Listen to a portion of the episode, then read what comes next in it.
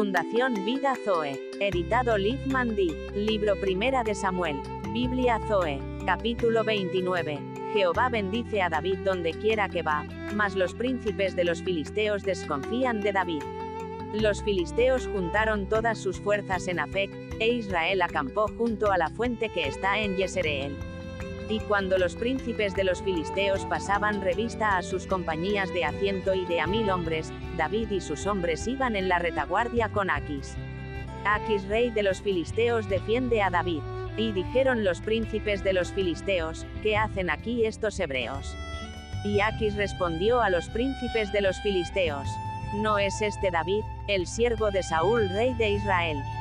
Que ha estado conmigo por días y años y no he hallado falta en él desde el día que se pasó a mí hasta hoy.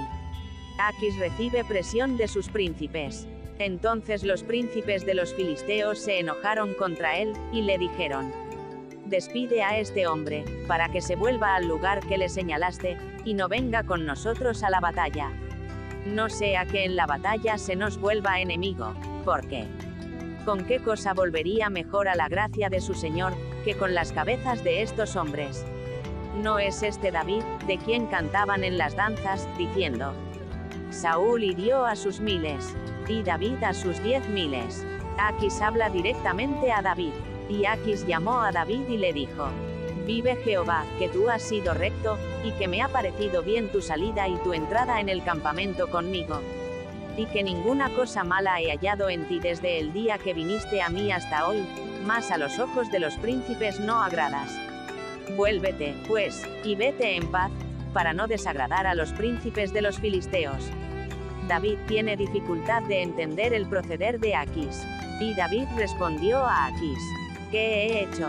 ¿Qué has hallado en tu siervo desde el día que estoy contigo hasta hoy, para que yo no vaya y pelee contra los enemigos de mi señor el rey? Jehová utiliza a Aquis y separa a David. Y Aquis respondió a David, y dijo, yo sé que tú eres bueno ante mis ojos, como un ángel de Dios. Pero los príncipes de los filisteos me han dicho, no venga con nosotros a la batalla. Levántate, pues, de mañana, tú y los siervos, de tu Señor que han venido contigo. Y levantándoos al amanecer, marchad. Y se levantó David de mañana, él y sus hombres, para irse y volver a la tierra de los filisteos. Y los filisteos fueron a Yesreel.